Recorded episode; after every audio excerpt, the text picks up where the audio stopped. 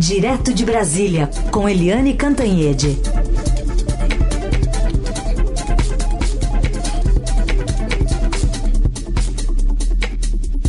Oi, Eliane, bom dia.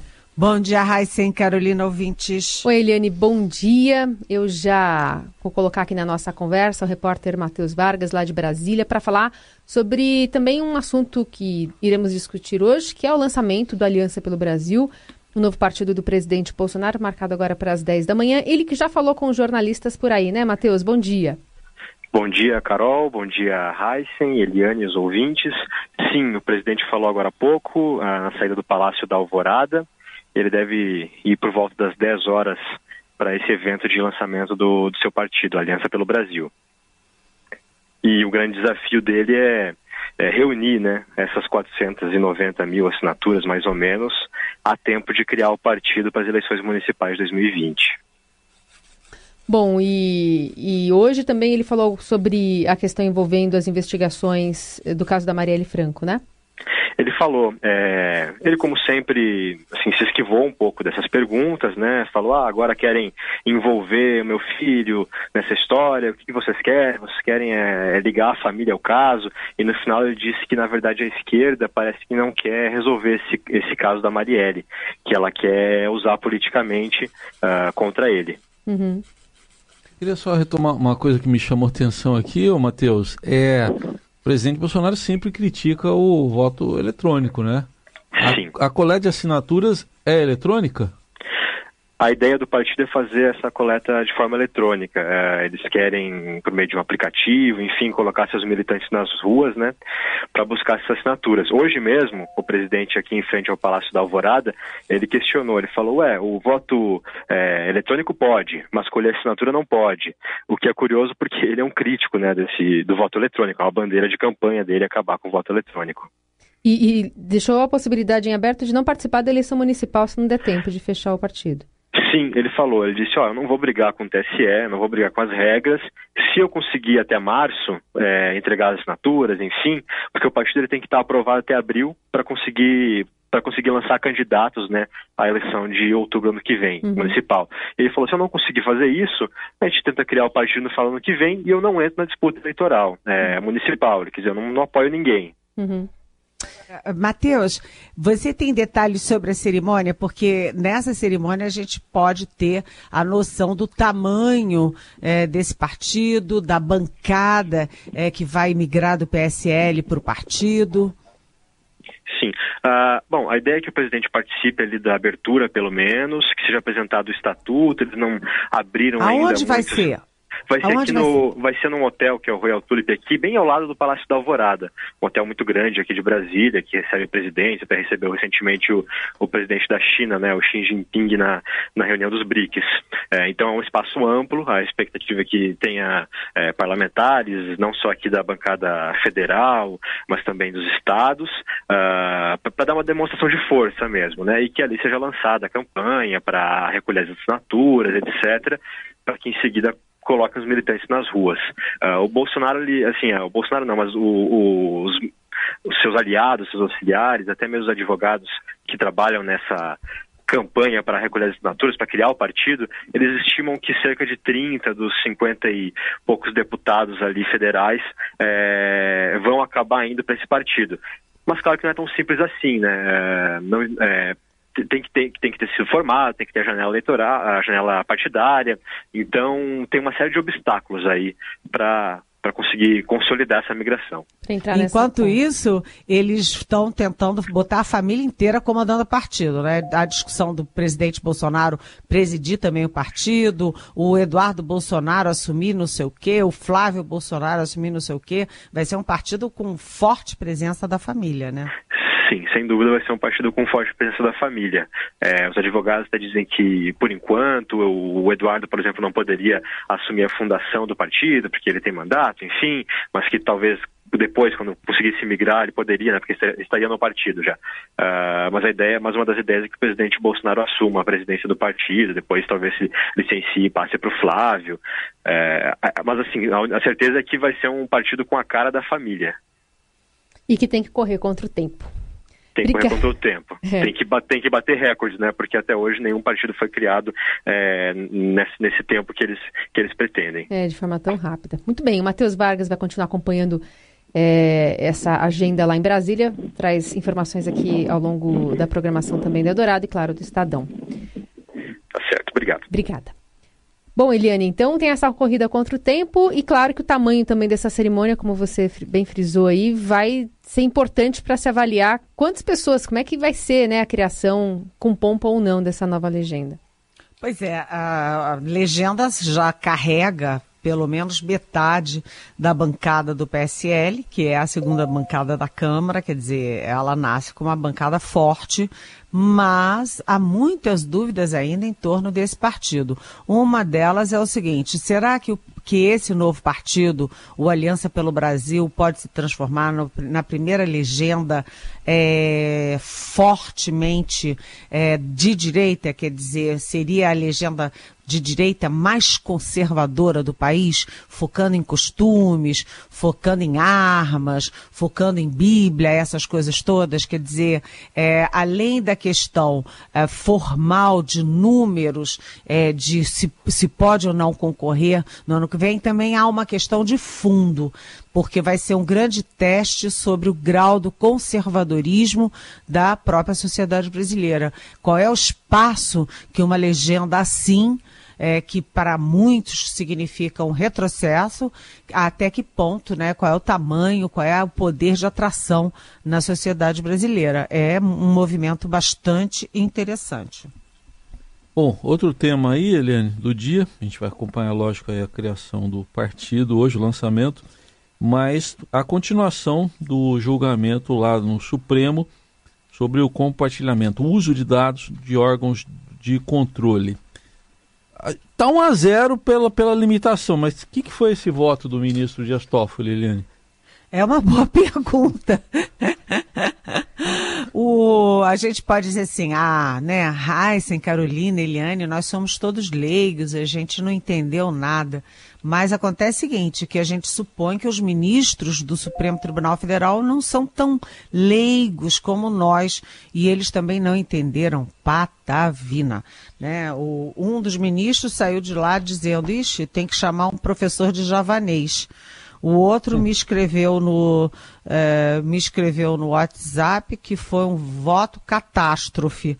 É, na verdade, o ministro Dias Toffoli, presidente do Supremo, ele anda se atrapalhando com os votos dele, ou seja, ele pode estar inseguro é, diante da função que ele está ocupando, ou ele pode estar tendo problemas com a assessoria dele, porque no voto da segunda instância a gente leu, viu que ele leu até reportagem de jornal, leu a reportagem inteirinha de jornal sobre o Kiss foi assim, muito, todo mundo muito perplexo.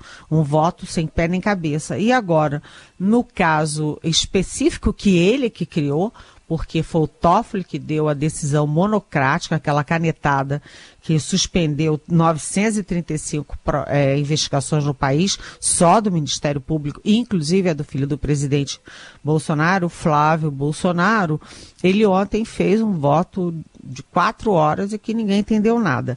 Basicamente, a gente tentando entender, juntando ali os cacos, ele fez, ele tentou fazer a tal da modulação porque o Toffoli é assim, né?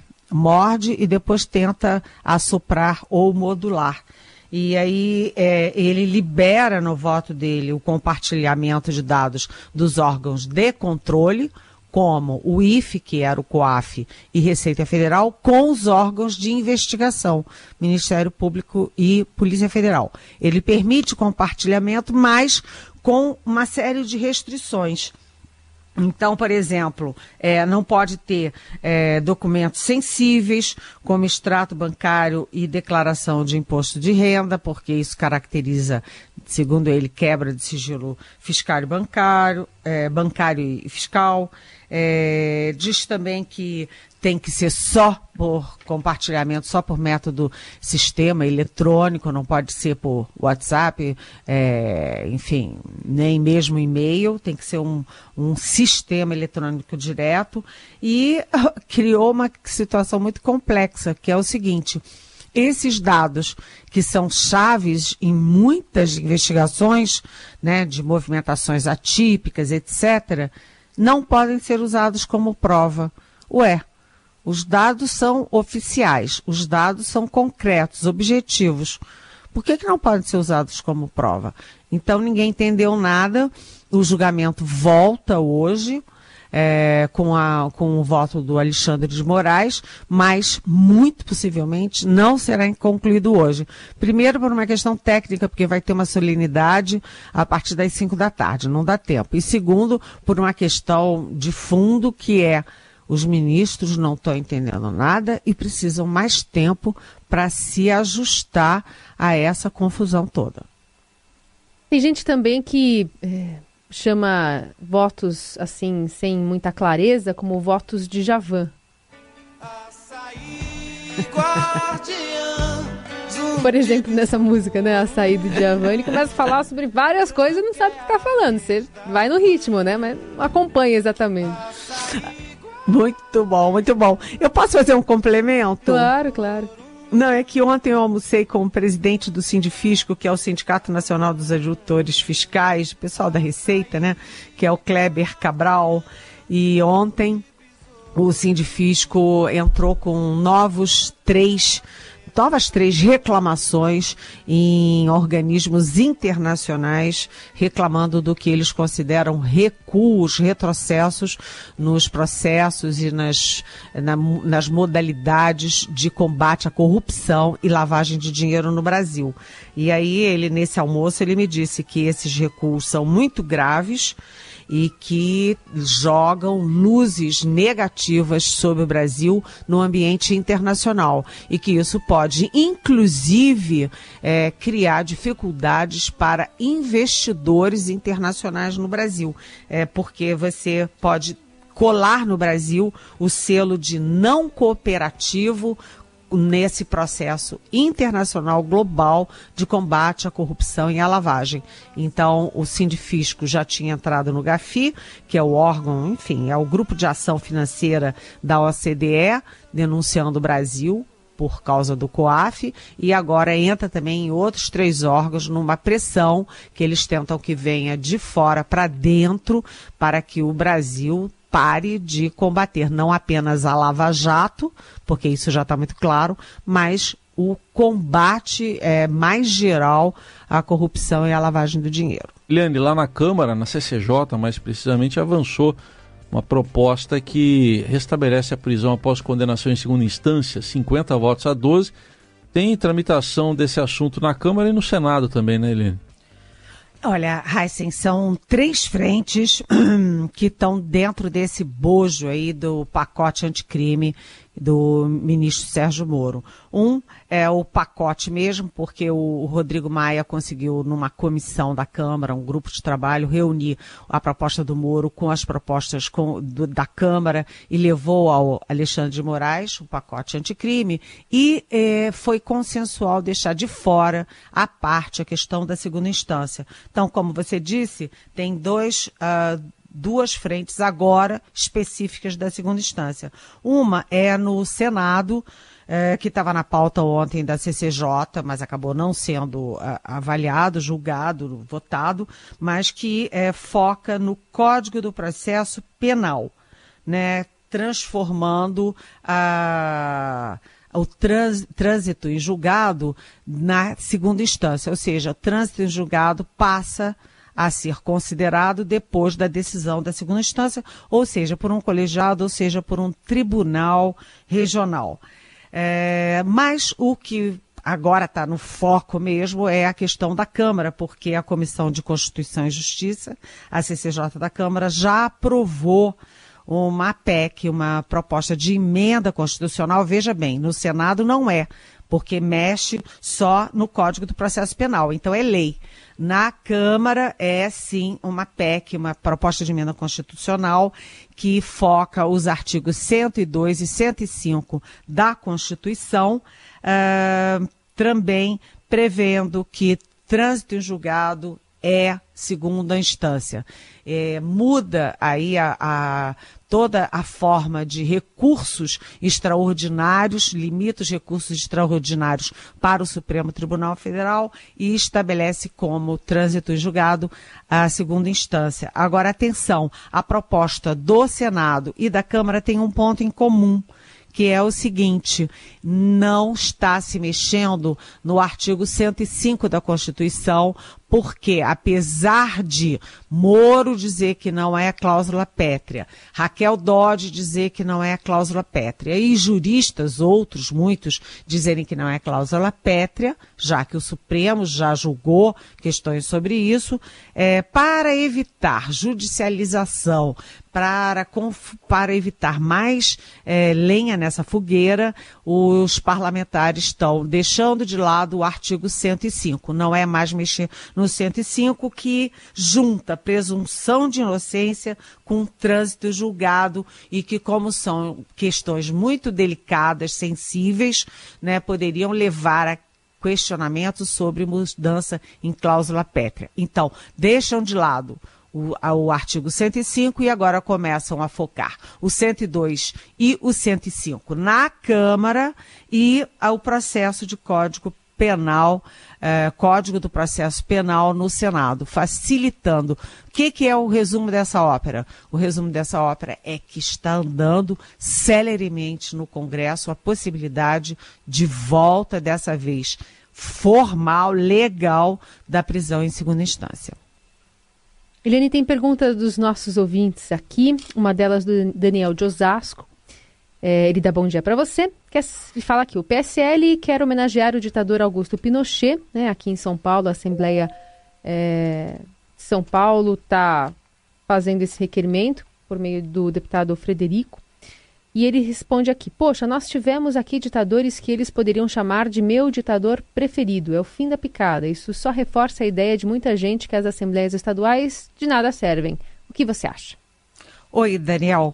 Bom dia, obrigada pela pergunta. Eu acho que são duas questões separadas. Primeiro, é muito. Eu vou dar o nome aos bois, tá? É muito louco né, esse deputado é, estadual do PSL querer trazer para o ambiente brasileiro uma homenagem a um ditador sanguinário, cruel, abjeto como o Alfredo Pinochet. Olha só, Alberto Alfredo, acho que é Alberto. Enfim, para o Pinochet porque o Pinochet ele trucidou as pessoas no Chile, ele ele torturou milhares de pessoas, ele matou milhares de pessoas e 200 mil chilenos se exilaram do próprio país por causa da ditadura Pinochet. Isso é um escândalo. Hoje eu li que o presidente é, Cauê é, tá decidi, tá, vai decidir né, que não pode, vai vetar essa, essa homenagem ao Pinochet e é o que a sociedade brasileira espera. Realmente a gente tem muita gente para homenagear é, e eu acho que nem em último lugar seria passível de homenagem um sujeito é, danoso para a história da humanidade, como Augusto Pinochet. Enfim, é que eu confundi o Stroessner com Pinochet, porque, aliás, os dois são almas gêmeas na crueldade e na maldade é, do ponto de vista histórico, do ponto de vista da humanidade. Muito bem, está respondida aqui a pergunta do Daniel. Lembrando que você também faz a sua pergunta para Eliane, usando a hashtag Pergunte para Eliane nas redes sociais. E amanhã ela está de volta aqui para responder as outras Ixi. que chegaram.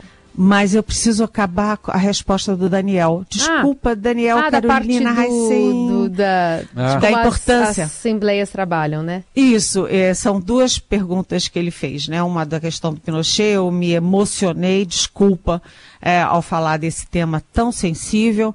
E a outra questão é a seguinte: isso não significa que as assembleias não sejam necessárias. São sim, porque cidades muito grandes como a própria São Paulo, precisa de uma Assembleia que decida as questões de interesse da comunidade, que chegue a consensos e a democracia é feita pela representatividade e pelas discussões que buscam consenso. Então, uma coisa é uma coisa, outra coisa é outra coisa, Daniel. Mas, viu, Helene, tá tudo bem em São Paulo, dá tempo, dá para a Assembleia se ocupar desses assuntos, viu? Não tem mais outro assunto importante.